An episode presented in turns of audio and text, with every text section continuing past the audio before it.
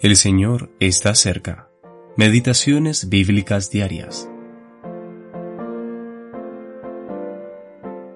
Si su ofrenda fuere sacrificio de paz, sin defecto la ofrecerá. Pondrá su mano sobre la cabeza de su ofrenda. Levítico capítulo 3 versículos 1 y 2. Algunos sacrificios en Levítico, parte 3. La ofrenda de paz debía ser sin defecto. El defecto más mínimo la habría hecho inadecuada para ser ofrecida, pues no habría podido retratar al santo e inmaculado Hijo de Dios. Las instrucciones sobre este tema eran rigurosas. Véase Levítico capítulo 22 versículos 21 al 24. El animal sacrificado podía ser macho o hembra, que era más débil, o un cordero, que era de menor valor, lo cual nos enseña que la medida de nuestra comunión depende de la estimación que tengamos de las perfecciones y dignidad de aquel que nos amó y se dio a sí mismo por nosotros. Aunque todos pueden gozar de la comunión, algunos lo harán en menor grado, pues tienen una menor aprehensión de las cualidades y del valor del sacrificio. Antes que la ofrenda de paz fuese sacrificada y comida, aquel que la ofrecía debía expresar su identificación con ella poniendo su mano sobre la cabeza del animal.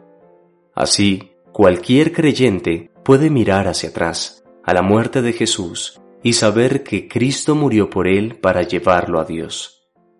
Su conciencia descansa por la fe en el Señor Jesucristo y está tranquilo en la presencia de Dios.